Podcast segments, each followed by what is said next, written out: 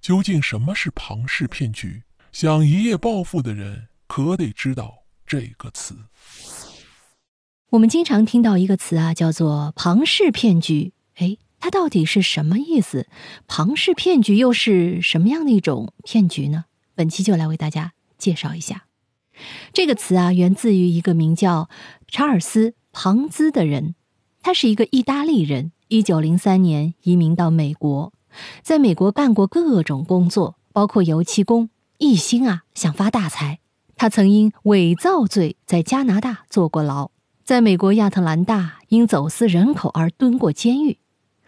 经过美国式发财梦十几年的熏陶啊，庞兹发现。最快速赚钱的方法就是金融，于是从一九一九年起，庞兹隐瞒了自己的历史，来到了波士顿，设计了一个投资计划，向美国大众兜售。这个投资计划呢，说起来很简单，就是投资一种东西，然后获得高额回报。但是庞兹故意把这个计划呀弄得非常复杂，让普通人根本搞不清楚。一九一九年，第一次世界大战刚刚结束，世界经济体系一片混乱。庞兹便利用了这种混乱，他宣称购买欧洲的某种邮政票据，再卖给美国便可以赚钱。国家之间由于政策、汇率等等因素，很多经济行为普通人一般确实不容易搞清楚啊。其实，只要懂一点金融知识的人都会指出。这种方式根本不可能赚钱。然而，庞兹一方面在金融方面故弄玄虚，另一方面则设置了巨大的诱惑。他宣称，所有的投资在九十天之内都可以获得百分之四十的回报，而且他还给人们眼见为实的证据哦。最初的一批投资者的确在规定时间内拿到了庞兹所承诺的回报。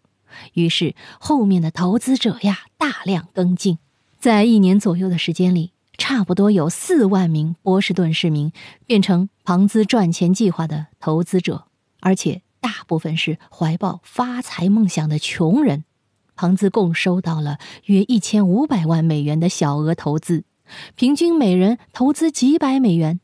当时的庞兹被一些愚昧的美国人称为与哥伦布。马可尼齐名的最伟大的三个意大利人之一，因为他像哥伦布发现新大陆一样，发现了什么呀？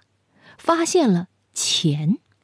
庞兹自己呢，住上了有二十个房间的别墅，买了一百多套昂贵的西装，并配上专门的皮鞋，拥有数十根镶金的拐杖，还给他的妻子购买了无数昂贵的首饰，连他的烟斗都镶嵌着钻石。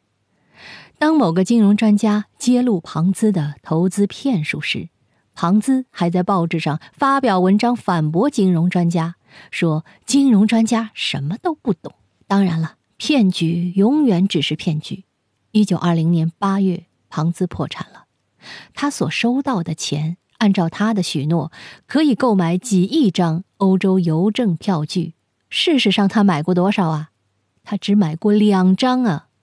此后，庞兹骗局成为一个专门的名词，后来也被称作庞氏骗局，意思是指用后来的投资者的钱给前面的投资者以回报的，本身不创造任何价值的骗局。那么，今天听了这个庞氏骗局的解释，我想对我们现在的人也是很有启发的。有时候，我们看到一个一夜暴富的机会，要想一想这背后。是不是庞氏骗局啊？